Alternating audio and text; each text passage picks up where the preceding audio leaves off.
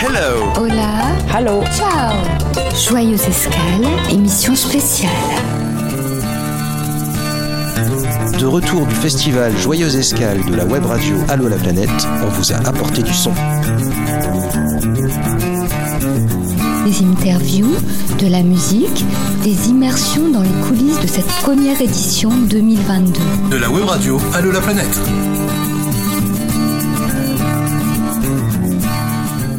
Bonjour aux auditeurs d'Allo la planète. On est à Joyeuse Escale, le premier festival d'Allo la planète. Et euh, en ce premier jour de festival, j'ai l'honneur de rencontrer Olivia Chalouin pour nous parler de son film, puisque hier soir, elle a fait euh, l'inauguration du festival. Donc c'est Push Bush. Il s'agit d'une traversée en vélo, mais un vélo euh, particulier, puisqu'il s'agit d'un vélo à trois roues. Et elle a traversé la Namibie. Olivia, bonjour. Ravie de t'avoir à mes côtés. Bonjour, merci, merci à toi, merci pour l'invitation, je suis ravie, ravie d'être là. Alors Olivia, ça fait 15 ans que tu voyages, tu es une voyageuse aguerrie si on peut dire, même si je ne sais pas si finalement on, acquiert de, de l'expérience, comment elle se manifeste en voyage, mais tu vas peut-être pouvoir nous en parler. Et ce que j'aurais aimé savoir, c'est le mot qui pour toi représente le voyage Je crois que le premier mot qui me vient, ce serait euh, peut-être inconnu. Parce qu'en fait, moi, partir en voyage, c'est forcément partir dans un endroit où, où, je vais apprendre des choses, où je vais laisser derrière moi euh, un environnement connu pour aller un peu, me, pas me mettre en danger, mais en tout cas euh, aller apprendre, quoi. Parce que pour moi, on n'a jamais fini d'apprendre et chaque voyage est, est, un, une occasion supplémentaire d'en apprendre sur soi, sur les autres, sur le monde. Et donc euh, l'inconnu est, est un, un, facteur pour moi euh, ouais, essentiel à chaque voyage. La particularité de, de, de ton voyage, euh, c'était de voyager avec Yves, donc de voyager en duo. Qu'est-ce que tu peux nous dire de votre duo en lui-même? Est-ce que tu pourrais nous, nous le présenter? Il faudrait beaucoup de temps pour, euh, pour euh, parler du, du, du, duo et plus largement du couple, parce que le, le, couple en voyage est un réel enjeu. Nous, ça fait euh, ben 15 ans qu'on voyage ensemble, ou en tout cas qu'on se met si on voyage pas tous les deux à vélo, on se met toujours au service de l'un ou l'autre de nos projets. Et euh, c'est vrai que le, le, le, couple et le duo est pas forcément euh, une chose facile à appréhender en voyage, parce que forcément en voyage, tu te mets forcément dans des situations où tu où tu te dévoiles, enfin tu, tu, tu te mets dans des, tu vas chercher des, des aptitudes, des compétences que pas forcément, dont tu n'as pas forcément conscience, donc tu découvres des choses sur toi. Faut-il pouvoir et avoir envie de les partager? C'est pas forcément évident de passer d'un truc très intime au partage. Donc ça, c'est une première chose. Il faut, faut être, faut être ok avec l'idée de, de se dévoiler à l'autre. Quand tu pars en voyage à deux, tu, tu sais que de toute façon, tu vas aller euh, dans, des, dans des extrêmes de ton, de ton être où tu vas être obligé de de lâcher prise et de, de voiler des, côtés qui, dans le quotidien, on a souvent, parfois, on, on joue un rôle, on, on, montre que les meilleurs, les meilleurs côtés. On fait, en voyage, c'est pas ça. En voyage, on, on accepte de, de, montrer tout et de dévoiler tout, parfois aussi des côtés pas très.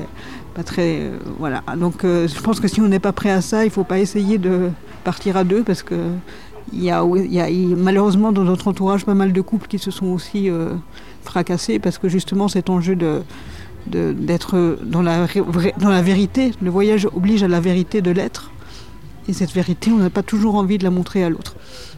Comment vous êtes passé de la projection à on, on, voyagerait bien ensemble à effectivement le faire Est-ce que tu sais localiser précisément euh, la décision? Est-ce que ça s'est fait au fur et à mesure et il n'y a pas vraiment d'élément déclencheur? Il y a effectivement un, élé un élément déclencheur. Moi, je l'ai dit dans le film hier. Quand je l'ai rencontré, mon mari, lui, il partait en voyage. Euh, il est parti euh, sur un tour du monde en solo. Et moi, ça a déclenché en moi pas mal de jalousie, enfin un truc que j'aimais pas vivre, que j'aimais pas ressentir, que je j'étais pas, bien avec ça. Et je me suis dit que. En tout cas, c'était une évidence pour moi que pour qu'on puisse vivre un truc ensemble, il fallait qu'on passe par la case vélo et qu'on vive un truc à deux sur un vélo. Donc à ce moment-là, on a acté que quand il est revenu de son premier voyage, moi j'ai un peu poussé parce qu'au départ, euh, je lui ai dit il faut qu'on parte ensemble. Il m'a dit non, non, c'est. C'est pas possible, on partira pas ensemble. Et puis j'ai poussé un peu parce que pour moi c'était une évidence. Pour que ça marche entre nous, il fallait qu'on qu'on vive un truc euh, fort à deux sur un vélo et qu'on voit ce qui se passe. Et euh, pour moi, son retour a été un déclencheur pour me dire moi maintenant c'est maintenant c'est à deux ou, ou ça marchera pas entre nous quoi. Et ce vélo justement qui s'appelle Gulliver, il est très important, il est au cœur du film. Hein. Euh, tu le enfin, il est personnifié, quoi. On sent que c'est vraiment, euh, c'est comme si c'était, et c'est, je pense, vraiment le, compagnon. Euh. Est-ce que tu peux donc euh, le présenter, nous raconter un peu son histoire? C'est central dans ton film et, dans ton histoire aussi, donc ça me tenait à cœur de te poser cette question. Ben, c'est gentil de me donner l'occasion d'en parler, surtout ici en Ardèche, parce que c'est la projection d'hier était très importante pour moi dans la mesure où, où Gulliver a été fabriqué. Euh, à quelques kilomètres d'ici par un fabricant euh, de, fat bike qui était très connu euh, dans le monde du fat bike. C'était Yann Thomas qui était à la tête de l'entreprise Salamandre et Yann est décédé l'année dernière au moment du le premier jour de, mon départ. Il est décédé d'une crise cardiaque dans son atelier. Donc, bon, il y a eu hier soir un espèce d'enjeu émotionnel assez fort. Le fait de revenir ici avec ce film-là, et de le projeter euh, sur grand écran. J'aurais, sincèrement, j'aurais beaucoup aimé qu'il puisse euh, le voir. Je pense qu'il était quelque part avec nous hier soir. Mais oui, c'était. Euh, c'était important pour moi de, de, venir ici avec ce film-là, surtout que je, comme tu le dis, j'ai un, j'ai développé avec ce vélo-là une relation, c'est bizarre à dire, mais enfin c'est comme ça, une espèce de relation avec ce vélo-là. dans la mesure où l'environnement dans lequel j'ai évolué, qui est donc un désert chaud, chaud, sec, euh, bon, des, conditions euh, relativement difficiles, je me suis vraiment sentie en, en connexion avec ma machine. C'est-à-dire qu'il fallait qu'on fasse corps pour qu'on aille au bout ensemble. Et j'ai vraiment eu ce truc de en fait de duo. Quand tu parlais de duo humain, il y a sur ce voyage-là, il y a aussi eu un duo euh, euh, avec la machine qui était, très important. Et donc ce vélo-là a été construit par Yann. Euh, c'est un, donc moi j'ai un handicap de naissance qui m'oblige à rouler sur un trois roues. Donc il quand je suis allée le voir il y a quelques années avec un projet bizarre de est-ce que tu peux me fabriquer un fat bike euh, trois roues euh, pour aller dans le désert Il n'y avait personne d'autre que Yann Thomas pour, euh, pour, dire oui à ce projet un peu fou, parce que c'est un vélo qui n'existait pas, enfin que le, modèle n'existait pas avant, avant Gulliver. Il sort de nulle part. Les vélos trois roues aujourd'hui ils existent. moi j'en ai un pour un vélo de course, mais, mais le fat bike qui va dans le désert avec, sur lequel je peux charger des 30 litres d'eau, etc. il a été fabriqué vraiment euh, en fonction de mon handicap et en fonction de, l'environnement dans lequel il, allait évoluer, donc le désert. Donc il a été fabriqué vraiment euh, pour ce projet-là et pour moi, il est, il est parfait. il est tellement parfait qu'il va être collector parce que c'était le premier fat, bike, euh, fat trike en, en, France et ça sera a priori le dernier. Donc euh, il y a en plus ce truc-là de cet enjeu émotionnel euh, avec ce vélo-là en plus. Est-ce que tu pourrais euh, nous, nous, raconter cette rencontre, en, ou en tout cas son point de départ? Eh ben, En fait, c'est très simple. J'ai eu l'idée de ce voyage-là qui, dont je savais qu'il serait compliqué à réaliser. Je ne voyais personne d'autre que Yann Thomas pour fabriquer ce, cette espèce de vélo qui qui n'existait pas encore, qui n'était à l'époque qu'un produit de mon imagination, mais que je savais pas. je, il n'existait pas. C'est-à-dire que. Et comment tu l'as connu lui? Eu... Eh ben, je, je, le connaissais. Enfin, si tu veux, Yann Thomas dans le monde du, du fat bike, c'est quand même c'était une référence. C'était quelqu'un que, si tu fais un peu de, vélo et que tu voyages un petit peu et que tu sors un peu du, de la route, le, nom de Yann Thomas, il, va assez vite arriver dans ton, dans ton champ de connaissances. Donc c'est quelqu'un dont je connaissais l'existence. Je savais aussi qu'il était assez, euh, entre guillemets, euh, entre, guillemets fou, mais pour accepter de, le défi, de, partir sur un vélo complètement sorti de nulle part, qui, n'existait ni d'Ève ni d'Adam. Et puis pour lui, c'était aussi un challenge de. il aime bien, il j'ai du mal encore. Il aimait bien partir dans des, dans des choses inconnues pour lui et voir, voir ce qui se passe. Euh, donc il avait cette curiosité-là et cette petite, ce petit grain de folie. Je savais que, que j'étais entre de bonnes mains avec lui. Et donc la première rencontre est évidemment très très bien passée. Il m'a dit oui instantanément. J'ai pas eu besoin de lui d'essayer de le convaincre, de lui dire euh, machin. Il m'a dit non non mais moi je te le fais ton vélo. Ça a été très très facile. Et la, la relation a été euh, très très facile jusqu'au moment où où si tu veux entre le entre l'idée du vélo et la réalisation du vélo, il y a, il y a la réalité. Mhm. Et la réalité a été plus difficile pour lui à gérer que ce qu'il avait imaginé. Et, euh, et au fil du temps, ça s'est un tout petit peu envenimé parce que moi j'avais la deadline du départ. Et lui, il avait les, soucis techniques auxquels il était confronté et auxquels il ne trouvait pas de solution aussi facilement qu'il aurait voulu. Donc du coup, il y a eu une espèce de pression entre nous, de, sa réalité à lui et de ma réalité à moi. Donc on s'est un, un, petit peu frité aussi, mais on est tous les deux des caractères forts. Mais c'est aussi ça qui était, qui était très fort entre nous, c'était l'échange, et puis personne lâchait. Moi je lâchais pas prise, lui il lâchait pas prise. Et c'était une relation très, très vraie quelque part, qui était authentique, authentique sans, sans chichi euh, mhm. direct. Donc on s'est un peu pris le chaud. mais oui, voilà, c'était une relation moi, c'est quelqu'un que j'adorais, mais, mais voilà, on, s'est aussi beaucoup frité parce qu'on avait tous les deux des caractères forts et ça faisait une relation euh, réelle, authentique et, et très très forte du coup. Et puis la force d'une relation, c'est peut-être aussi dans sa vérité. et en fait, quand on est dans, la, dans le vrai, évidemment, tout n'est pas lisse, surtout pour un projet comme ça, où toi, tu as tes impératifs, lui, en termes de constructeur, euh, il en a aussi. Donc finalement, euh, il s'agit d'adaptabilité. C'est peut-être déjà le début du voyage, non? De toute façon, je me suis rendu compte que ce voyage-là, il a commencé euh, bien avant et il continue aujourd'hui. C'est-à-dire que c'est push-bouche, il n'y a pas de début, pas de fin. Ça, ça a commencé au moment de, où j'ai posé, je suis venu ici euh, à Chadouillet, j'ai posé le, projet. Et ça, le projet continue à vivre aujourd'hui. Et, et, encore hier, je, je, sais bien, il est, il est encore avec moi aujourd'hui. Donc euh, je trouve ça génial. Bien sûr, ça continue à vivre avec le film qui, qui, permet de, de, discuter avec tout le monde, d'être ici aujourd'hui, de, de la projection en ouverture, c'est quand même quelque chose d'assez fort, hein, un choix de la part des organisateurs. Euh, toi, une présence sur le festival euh, tous les jours, donc euh, ça engage vraiment un prolongement pour toutes les personnes qui t'accompagnent, qui t'ont accompagné. Il est venu comment aussi la volonté de faire un film? Le film a été fait par Cédric Béjanin, qui est un ami de Lons-le-Saunier. Euh, on a eu la chance de le connaître sur un autre projet qui, où il a suivi mon mari en Sibérie, donc là dans, un désert froid. Et dans la mesure où ça s'était très très bien passé à l'époque, il, nous a tout de suite dit, euh, parce que il a vécu un truc en Sibérie, qu'il aurait une opportunité de vivre un truc euh, de dingue. Et donc il nous a tout de suite dit, le jour où vous repartez, dites-le moi, je vous suivrai. quoi. Donc on a vraiment tissé cette relation forte et sur le long terme de savoir que aujourd'hui, que si on a envie de repartir, je sais qu'il sera, encore là. Parce que sur le fil du, sur le, sur le temps long, on a, on développé une belle relation et on a les mêmes, euh, on a la même conception du, voyage.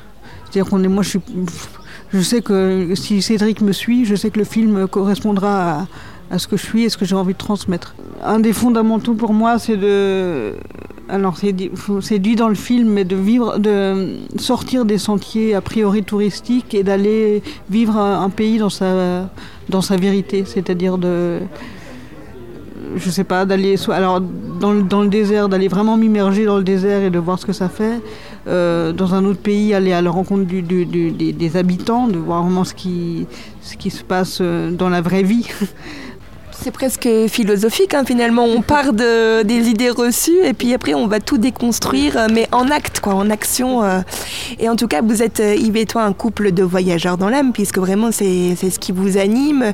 À ton avis, entre vous qui prenez un engagement fort comme ça de, de, voyager, de se confronter, dans votre façon aussi de voyager, la confrontation à l'autre, et puis quelqu'un qui est plutôt dans un quotidien avec peut-être des inquiétudes, parce que finalement, le voyage voyage ouvre beaucoup.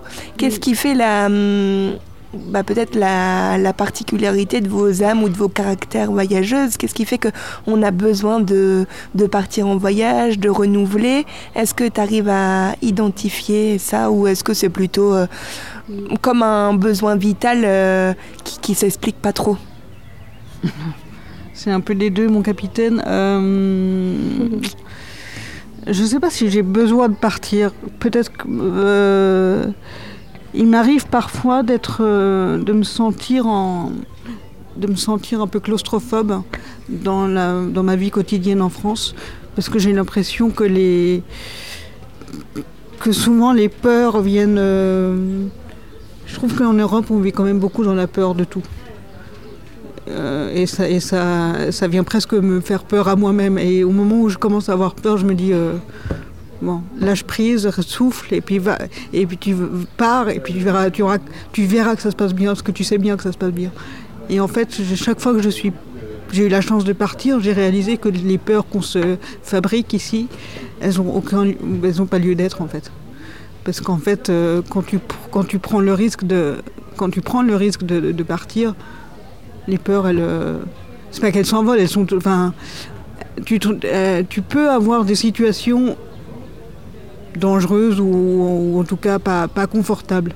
Mhm. Mais tu, tu, développes au fil du temps une espèce de confiance de dire que de toute façon ça se passera enfin ça se passera bien et si ça se passe pas bien c'est que c'est que ça devait pas bien se passer c'est qu'il n'y a pas il y a pas d'enjeu voilà, c'est pas de ton ressort en fait tu apprends à lâcher prise et à prendre et à accepter ce qui arrive c'était vraiment le tout l'enjeu de ce voyage-là de push-bush, c'est de, se confronter à un environnement euh, où normalement il ne faut pas y aller, il faut pas, faut pas aller là-bas, et puis de se dire qu'en fait ça marche parce que tu, acceptes ce qui t'arrive. Et je trouve que quand on vit en Europe, on a souvent tendance à ne pas, non pas ne pas accepter, mais en tout cas être dans, la confrontation, dans, le, combat contre ce qui arrive contre le Covid, par exemple, mais aussi plein d'autres choses. Mhm. Euh, partir, ça me permet de reprendre confiance, c'est-à-dire de laisser les peurs derrière et de reprendre confiance. Et j'ai tout souvent besoin de, cette, de ce remplissage d'optimisme et de confiance en me disant en fait, en fait ça se passe bien en fait tout va bien. Et ce qui m'a frappé dans le film, c'est aussi le cadrage très large, très souvent. On voit de grandes étendues, donc il y a cette idée de, liberté euh, pour le spectateur.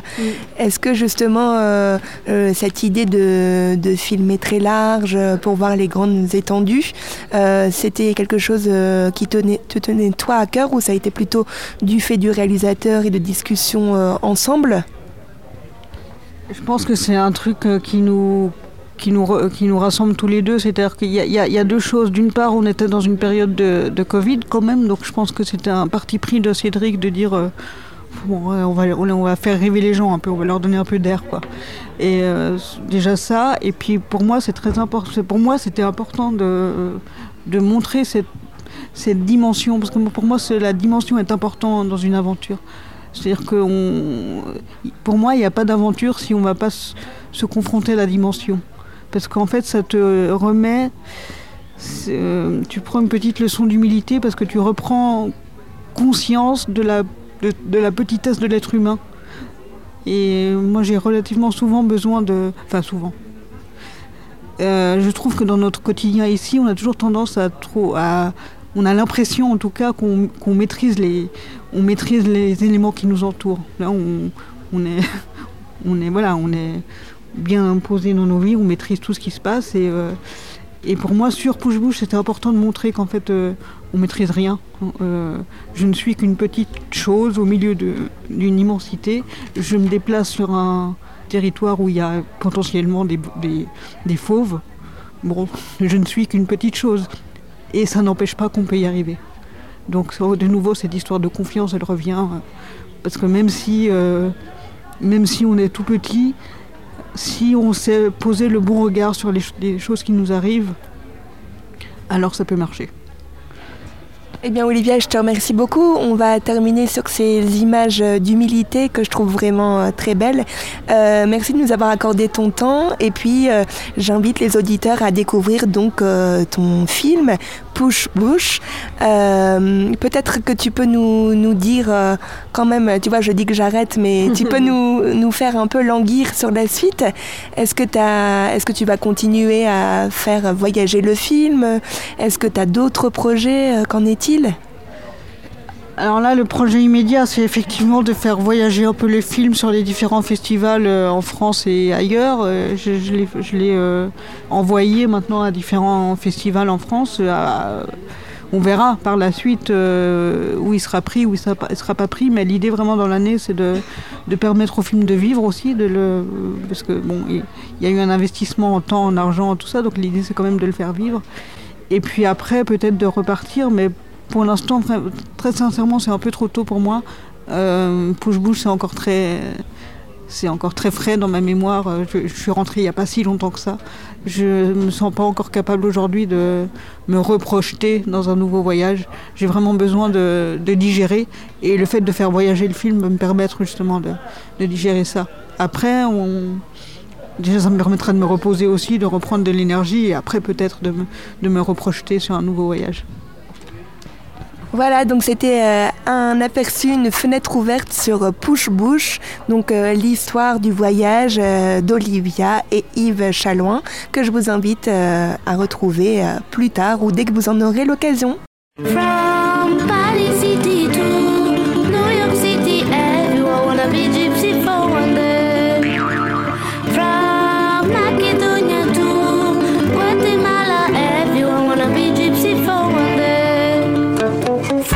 Voyageurs, auteurs ou réalisateurs, proposez vos films, livres, carnets de voyage ou expo photo pour l'édition 2023 de la Joyeuse Escale. Le festival se tiendra du 17 au 21 mai à Joyeuse, en Ardèche.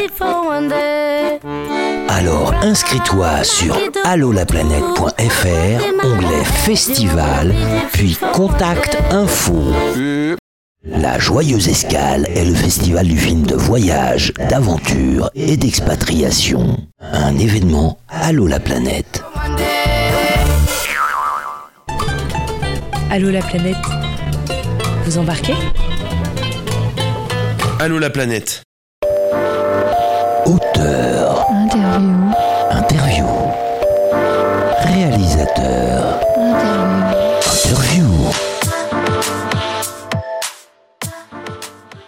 Bonjour, je m'appelle Jérémy, j'ai 37 ans, je viens de Bretagne. Euh, je suis un artiste plasticien et depuis 2015, j'ai entrepris un tour du monde à vélo avec mon vélo cargo.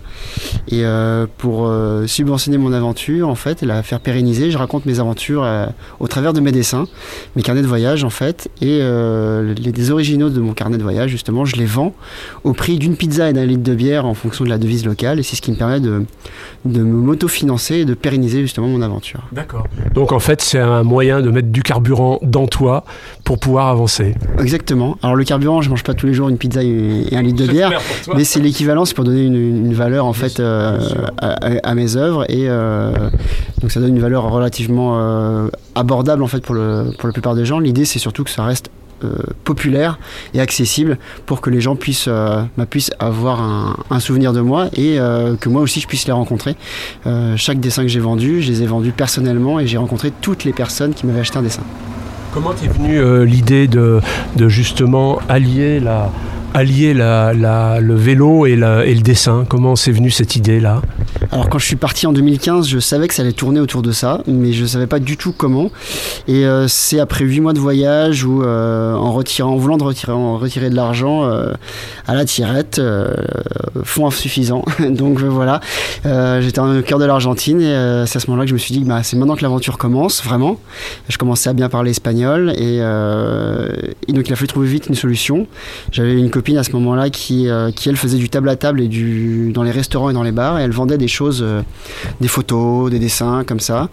Et euh, j'ai fait la même chose. J'ai participé à des marchés artisanaux et tout de suite, ça a fonctionné avec mes, mes œuvres. Ça parlait aux gens. Et du mhm. coup, j'avais trouvé là le, le, moyen, en fait, de, que l'aventure se. Bah, dure longtemps quoi et j'étais devenu autonome financièrement et donc ça c'était génial c'était une vraie porte sur l'avenir quoi donc là Parce qu'en fait, tu as commencé par l'Amérique du Sud. Hein. C'est ça. Bah, je suis parti de France et j'ai pris un vol à, Madrid. Donc je suis parti de Saint-Malo jusqu'à Madrid en vélo. premier tour de roue, j'avais jamais fait de vélo, je parlais pas espagnol. et donc je suis arrivé au Pérou avec, avec mon vélo, mon gros vélo cargo. Et puis bah, voilà, là c'était parti pour, pour l'aventure.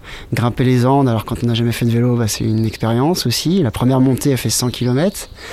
Euh, donc 100 km de montée, c'est 4 jours, 25 km par jour, c'est pas évident. Euh, j'ai perdu 20 kg en deux mois. Euh, c'était physiquement éprouvant, mentalement incroyable et, psychologiquement très dur de me revoir aussi dans une glace après, après deux mois parce que je me suis pas vu pendant deux mois. Donc j'ai découvert une autre personne aussi face à moi dans la glace. 20 kg en moins, c'est radical quand même. Oui, mais alors ça c'est l'aspect physique, mais j'imagine aussi que dans l'esprit, euh, les choses ont évolué.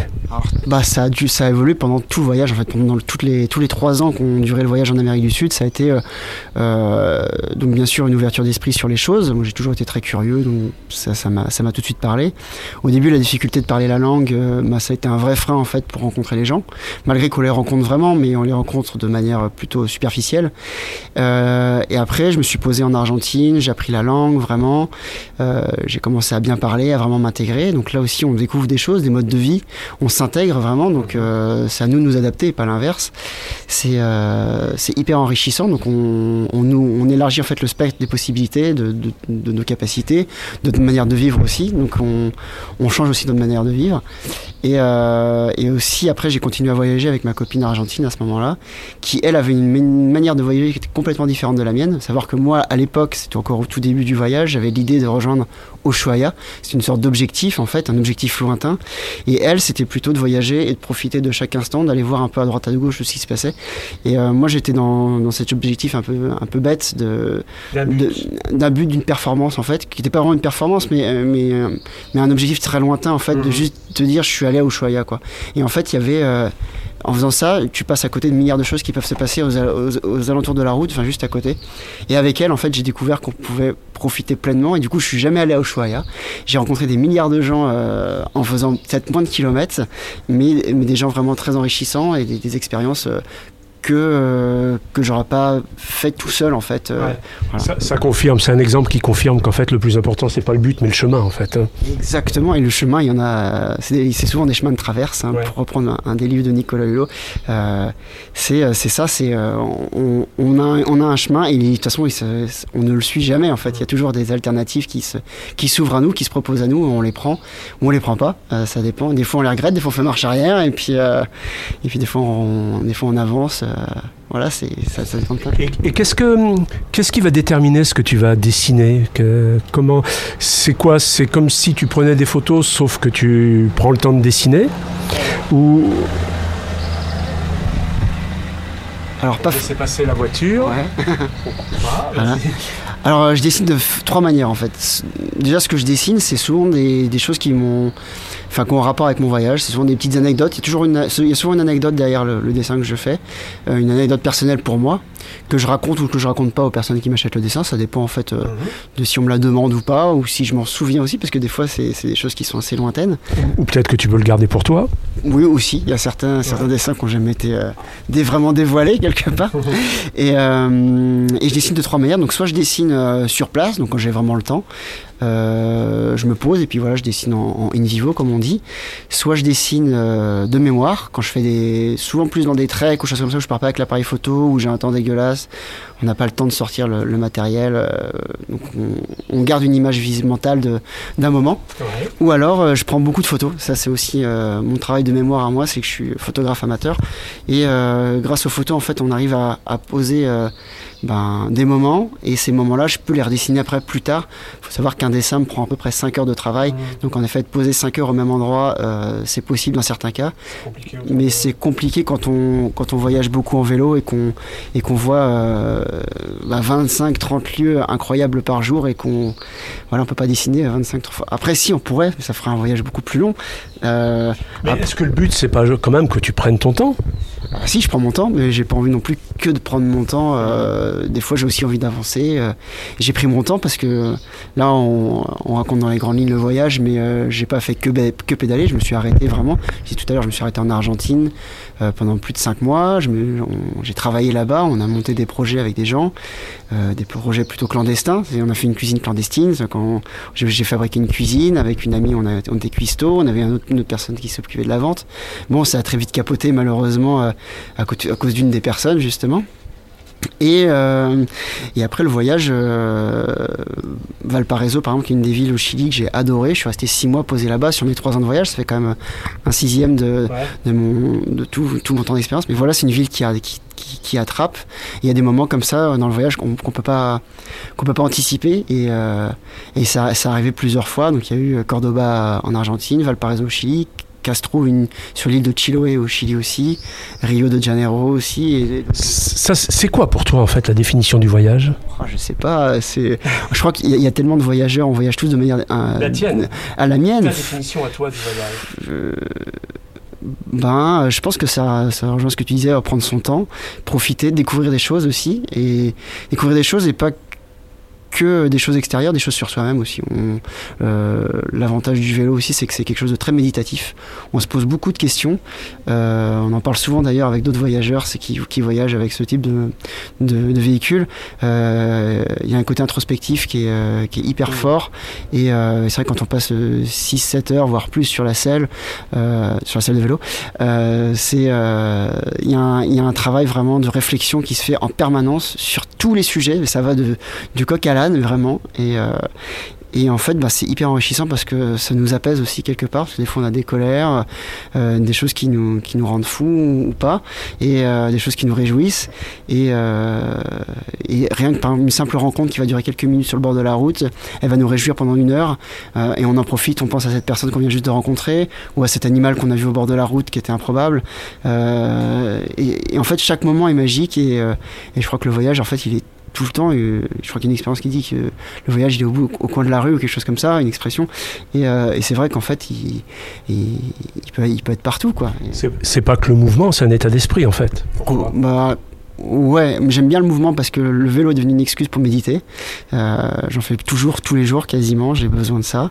Et, euh, et, et, ça apporte quelque chose euh, à l'esprit, euh, une, une, sérénité que j'avais peut-être pas en partant, aussi un, des objectifs aussi quand on y revient, euh, des objectifs dans la vie qui sont peut-être plus des objectifs matériels ou de peut-être pas de matu vu mais de voilà de, performance de, regard des autres en fait. Et puis euh, et puis en fait euh, ça, ça, correspond moi ça me correspond pas. Mon truc c'est de vivre vivre l'aventure. J'avais commencé un blog au début et très vite j'ai lâché l'affaire parce que euh, en gros je rendais des comptes à des gens qui peut-être me lisaient parce que ça les intéressait, mais moi je vivais plus mon, vivais pas mon aventure à, 100%. Et ça a coïncidé la fin du blog avec le début où j'ai commencé à dessiner, et là où j'ai complètement arrêté le blog et ça, et là j'étais vraiment en autonomie totale et. Euh, Super. Bah écoute, je te remercie. Et, euh, bah, bon voyage pour la suite. Bah, merci. Le livre est, est en cours d'écriture, donc on, on, se reverra prochainement, j'imagine, pour ça. Merci Jérémy. Merci beaucoup. Allô la planète vous embarquez? Allô la planète.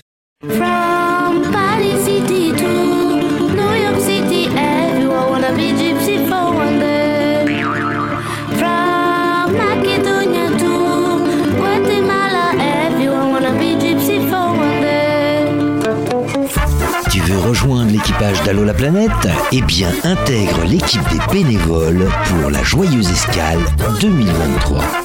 Le festival se tiendra du 17 au 21 mai à Joyeuse, en Ardèche. Nous avons besoin de bénévoles à Joyeuse, mais pas que. En dématérialisé, ça peut le faire aussi. Alors inscris-toi sur allolaplanète.fr, onglet Festival. La Joyeuse Escale est le festival du film de voyage, d'aventure et d'expatriation. Un événement Allô la planète. Hello. Hola. Hello. Ciao. Joyeuse Escale, émission spéciale.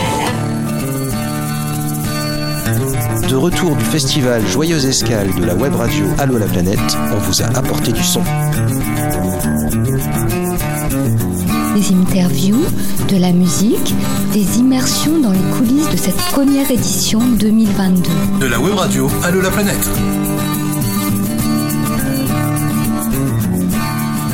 Alors le ski roue, c'est des, c'est une technique d'entraînement pour le ski de fond, euh, mais en été du coup sur roulette. Et euh, donc voilà, c'est avant tout normalement les, euh, bah, les pratiquants de ski de fond qui l'utilisent pour s'entraîner. Et pourquoi le ski roue? Du coup, c'est avec Malon et Célestin qui est, est pas là aujourd'hui, mais qui a fait l'aventure avec nous. dans notre formation de BTS dans le Jura, gestion et protection de la nature, on a passé du coup le pisteur secouriste en ski de fond. Et, avant de rentrer dans la formation, on n'avait jamais fait de ski de fond de notre vie. Et on arrivé en septembre, il n'y avait pas de neige, du coup nos enseignants nous ont mis sur des, sur des skis. Euh, et, on a plutôt bien accroché sur le, sur le sport, sur la, pratique du ski roue. Et on s'est dit bah, pourquoi pas en fait, pousser l'activité encore plus loin et faire de l'itinérance avec ça. Et justement, vous êtes parti de où à où Alors de Chaudzeg, dans, alors j'oublie toujours si c'est dans le Cantal ou dans l'Aubrac parce que c'est la frontière entre les deux. C'est Cantal. C'est Cantal, donc Chaudzeg dans le Cantal et on allait jusqu'à Lons-Saunier dans le Jura en faisant un peu un L. On a d'abord fait euh, plein est vers euh, le Vercors, donc on traversait toute l'Ardèche, la vallée du Rhône, et arrivé au sud du Vercors et on a remonté euh, plein nord. Vercors, Chartreuse, plateau du Rethor, Jura, au Jura et on est redescendu à Lons. Et quel est le but donc euh, de ce voyage? Euh, Je pense qu'on est parti, on n'avait pas forcément trop trop de buts. Il est venu un peu petit à petit. Et l'idée, c'était, on n'a pas fait une aventure. enfin, on voit souvent plein de films d'aventure où il y a toujours cette histoire de plein de kilomètres, des conditions extrêmes où c'est normal quand nous en plus on est vachement dans les sports de montagne, on est vachement bercé au mycorn, nos trucs comme ça où c'est toujours des expés euh, monstrueuses. On a envie de montrer qu'on euh, pouvait aussi euh, faire un truc un peu plus. on n'est pas forcément les plus débrouilles. On est trois pas très organisés et on a fait ce truc-là et on a quand même réussi à s'en sortir et, ouais, à inciter à la petite aventure quoi. À se dire que c'est pas forcément parce qu'on fait pas un truc énorme qu'on n'est pas légitime à sortir de chez soi et à faire aussi une petite aventure. Et au final, là-bas, ça devait être en Écosse, mais du coup, le fait qu'on n'ait pas pu partir en Écosse à cause du Covid et de l'avoir fait dans le Massif central, ça sert presque ce propos-là. Puisqu'en fait, on n'est pas parti très loin, on est resté en France, et puis on s'est bien éclaté. On n'a pas, pas fait des journées où à la fin, euh, à en pleurer ou à être dans des conditions. On s'est jamais mis dans nos retranchements les plus extrêmes, mais pour autant, ça reste quand même une forme d'aventure qui, qui est super chouette, qu'on a passé dessus un moment et, c'était super riche. En fait, le ski roue, ouais, c'était, euh, c'est vraiment l'idée, euh, c'était on nous a foutu dessus on s'est dit vas-y qu'est-ce qui pourrait être marrant de faire avec? Donc des fois en fait même quand on était en études on se disait venez on va dans des skateparks on essayait de faire on faisait un peu les, les, cons avec quoi et donc ça fait partie de ce, cette ligne de se dire venez qu'est-ce qu'on pourrait faire d'encore plus débile avec les skis roues venez on essaye d'en faire l'itinérance. Donc on a fait un premier test avec cette remorque et je pense qu'on aimerait bien partir en Écosse pour tester d'autres trucs. On avait des idées de remorques individuelles. Donc là c'était une remorque pour trois très lourde qu'on aimerait bien être un peu plus libre en ayant chacun notre remorque mais du coup plus légère et être un peu plus euh, plus libre dans les parce que justement, euh, la remorque, moi j'aimerais que vous m'en parliez parce que je sais qu'il y avait un problème avec Célestin, il avait, des... il avait mal au coude et moi j'aimerais savoir, pourquoi il, a mal... il avait mal au coude. Alors vaste question. Bah, déjà du fait qu'on soit pas, bon c'est pas forcément que ça, mais on sait pas. Euh, Célestin des trois, c'est peut-être le moins entraîné. Il est vraiment arrivé euh, encore plus à l'arrache que nous deux. Donc il avait jamais vraiment trop testé le ski classique, parce qu'on faisait beaucoup de skating en fait. Il y a deux styles de, de ski roulette. Donc on faisait un autre style et, cette technique-là euh, de classique qu'on avait choisi pour l'itinérance, il l'a testé euh, le jour J. Et voilà, donc peut-être un manque d'entraînement pour, euh, Célestin. Et, puis aussi, des fois, c'est comme ça. En fait, ça se trouve, c'est juste un hasard. Il a eu mal au coude, une douleur qu'on peut pas expliquer. Ouais, parce qu'en fait, je comprends pas. Les, la remorque, il la tient. Enfin, il y a ses coudes qui frottent ou je sais pas Non, c'est, le, c'est juste les bâtons. En fait, comme c'est du ski de fond, donc en ski de fond, on a des bâtons. Donc en ski à roulette, on a aussi des bâtons. Et, c'est juste, le, je pense que c'est musculaire. Il, nous expliquait c'était donc derrière les coudes.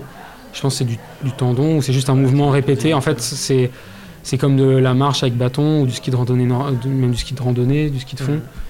On, a les bâtons et on les sollicite souvent. Et puis là, en plus, comme il y a du poids, en fait, il a peut-être tiré fort sur les bras. Mais c'est, la répétition, quoi. C'est pas, un truc où d'un coup il y a eu un faux mouvement. C'est euh, le fait de. il a commencé, il en a fait pendant. Euh, trois heures, je crois, le premier jour d'affilée. Et puis en fait, c'est le lendemain où il, il s'est rendu compte que ça avait trop tiré. quoi. Comment vous faites euh, alors pour freiner? Alors du coup, oui, sur le, sur le ski roue en, lui-même, il n'y a pas de frein. Donc après, il y a des petites techniques, euh, que ça soit euh, faire une, sorte de chasse-neige en poussant vers l'extérieur pour ralentir. Mettre un ski sur, comme en roller sur, donc derrière pour essayer de freiner aussi. mettre un pied dans le ravin pour, voilà, pour qu'il y ait enfin, un pied sur la route, un pied sur le ravin pour ralentir aussi. Et sinon, du coup, nous, on devait trouver des solutions pour freiner. Donc on avait mis deux freins à disque sur la remorque. Donc c'est celui qui tirait la remorque qui pouvait, nous, qui pouvait freiner en fait. Donc il pouvait s'arrêter complètement. Euh, et, on a du coup élaboré une petite technique qui n'était pas très bien rodée au début, mais au fur et à mesure, ça s'est euh, plutôt bien goupillé. Donc on laissait partir celui qui avait la remorque et les freins euh, en premier. Et après, les deux autres venaient faire le petit train en fait derrière. Et, ralentir du coup, et, enfin, ralentir et faire freiner tout le monde. Est-ce que ça se trouve facilement des skis roues La remorque, du coup, elle, elle a été faite sur mesure chez un fabricant de remorques qui était principalement lui sur des remorques de vélo et puis de, de jardin, brouettes de jardin, etc. Par contre, ski roue, il y a des, euh, il y a des vrais, euh, des marques de ski roue. Euh. donc non, ça c'est assez facile à trouver en magasin, magasin de sport. Ouais. Et il faut être un peu, est-ce qu'il faut avoir un bon niveau de sport pour pratiquer le ski roue J'aurais tendance à dire oui. Enfin, oui et non. pas forcément physique, c'est-à-dire que de toute façon n'importe qui peut commencer. Enfin, on fera moins, quoi, on ira plus lentement. Et là-dessus, c'est pas tant un souci. C'est plus que c'est pas un sport méga accessible quand même, faut reconnaître du fait du manque de frein. Ça fait que quand on commence, on est un peu obligé de se cantonner aux voies vertes. Mais bon, après, peut-être pareil que le roller en soi. Ou... Mais voilà, c'est pas, on n'a pas comme un vélo où on a les freins, on peut se dire, allez, je fais un tour. Même là, maintenant, nous, après euh, bah, 4 ans de ski roue, plus un gros trip et tout, on est quand même à chaque fois à vérifier les itinéraires s'il n'y a pas trop de descente. Euh, parce que c'est pas, ouais, c'est pas le plus simple à mettre en place comme, comme sport. Mais, euh, mais par contre, après, physiquement, bah, c'est comme le ski de fond, c'est dur.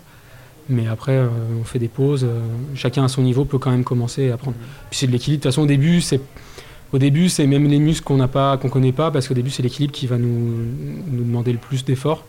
Et du coup, c'est des fois, c'est le muscle du tibia, on, sait même pas, enfin, de, la proprioception, qui, qui vont travailler euh, avant de vraiment bouger et de travailler tout son corps dans, dans l'effort. Quel type de, de route vous avez emprunté lors de votre voyage? Euh, bah, On a essayé au maximum. En fait, c'est toujours essayer de trouver un compromis entre. En général, plus la route est en bon état, euh, plus elle est fréquentée. Donc, nous, ça nous arrange le fait qu'elle soit en bon état, mais ça ne nous arrange pas qu'elle soit très fréquentée, parce qu'avec l'armoire, qu'on prend quand même pas mal de place. Et moins elle est fréquentée, moins elle, prend de, moins elle est en bon état souvent, et, mais par contre, plus on est tranquille. Donc, euh, on n'a on jamais fait. le maximum qu'on ait fait, je dirais, c'est de la petite nationale entre Priva, quand on est descendu de Priva pour aller euh, dans la vallée du Rhône. Et sinon, après, des fois, on était, il faut toujours quand même qu'il y ait du béton, du goudron. On ne peut pas rouler euh, hors, euh, hors, goudron. Et des fois, on s'est fait bah, des petites routes de montagne dans le Vercors. en allant vers Die aussi, à un moment, on s'est fait une petite route de vignoble. On a fait le choix de partir sur une plus petite route et de délaisser une grosse route meilleure en goudron, mais un peu plus fréquentée. Une petite anecdote à me raconter euh, sur, euh, sur votre aventure euh, qui pourrait être sympa à partager Il y a, y a, une, y a une, une, petite anecdote donc, qu'on a vécue avec Célestin. donc pour recontextualiser, c'est Malo qui avait la remorque. On était sur le début de l'itinéraire, c'était le deuxième, deuxième, jour. Donc Malo avait la remorque par, par devant. Et ça commence sur. donc on avait fait un peu de carto, mais, mais bon, on n'avait peut-être pas dû se pencher trop trop dessus, enfin pas assez assidûment apparemment. Donc voilà, Malo euh, part, euh, par devant sur des petites routes euh, du Cantal, petit plat descendant. donc ok, nous ça va avec derrière avec Célestin sans, sans sans être accroché à la remorque, tout roule. ça va bien. Et là, on voit Malo prendre un peu de vitesse, partir. donc on se dit, ok, pour l'instant ça va, on, gère. Et là, on, voit Malo partir donc sur un virage qui part sur la gauche. Et, là, on voit plus Malo. Du coup, nous on se dit, bah c'est bon, s'il nous attend pas, c'est que c'est que c'est ok. Donc nous, on arrive derrière, on, on commençait à prendre de plus en plus de vitesse. On se disait, bon, pour l'instant, c'est ok, euh, on gère. Et là, on, fait du coup cette, épingle, cette épingle sur la gauche. Et là, on, voit une, énorme descente euh, super raide et on voit plus Malo. Et du coup, euh, on s'est dit, ok, donc là, ça, va. On avait trop de vitesse pour pouvoir s'arrêter, même en chasse-neige ou avec toutes les techniques dites avant. Et euh, du coup, bah, forcément, on est obligé de s'engager dedans. Il y a, y a un, fossé sur, euh, sur la droite, on euh, on pouvait pas se jeter dedans pour, pour s'arrêter parce que sinon on allait se faire trop mal. Il y avait 2-3 mètres de chute. Et pareil, sur la gauche, c'était un, revêtement en béton. Enfin, on on pouvait pas freiner de, chaque côté.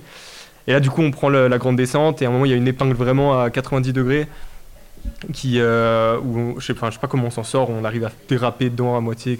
Vraiment, on perd l'équilibre, etc. Mais on n'arrive à pas tomber. Et pareil, après, du coup, on continue à descendre. Et, euh, et on voit Malo arrêter plus loin, qui nous dit euh, Ouais, euh, faut s'arrêter parce qu'il y avait un stop qui amenait sur la départementale où, qui roulait, euh, où il y avait beaucoup, beaucoup de voitures. Et, du coup, nous, bah, dans la panique, on, arrive à passer cette épingle, je sais pas, je sais pas trop comment, à moitié sur un, ski, etc. Et, on arrive à pas tomber. Et puis heureusement, il y avait une petite route d'éch- d'échappatoire qui partait tout droit où on allait freiner 500-600 mètres plus loin. Euh, parce que ça redevenait plat et puis, euh, puis aussi, mais on, a, on s'était fait une belle frayeur sur, euh, à ce niveau-là.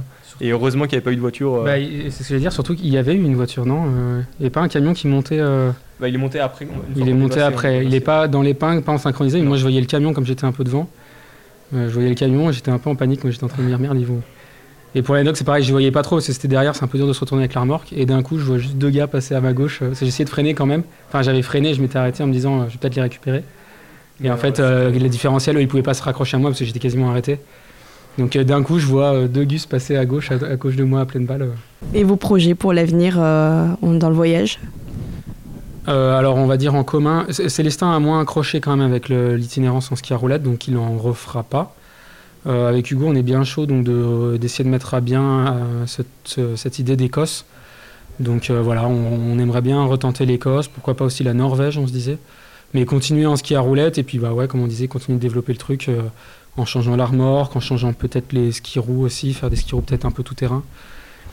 Euh, voilà, il y a plein de plein d'idées à optimiser. Peut-être en mixant aussi deux disciplines, on se disait que plutôt que traîner une remorque, on pourrait traîner un canoë qui nous servira à stocker nos affaires et qui après pourrait nous servir à traverser aussi des bouts de rivière.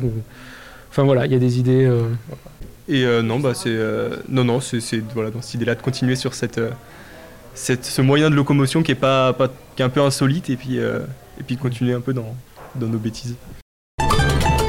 Allô la planète. Vous embarquez? Allô la planète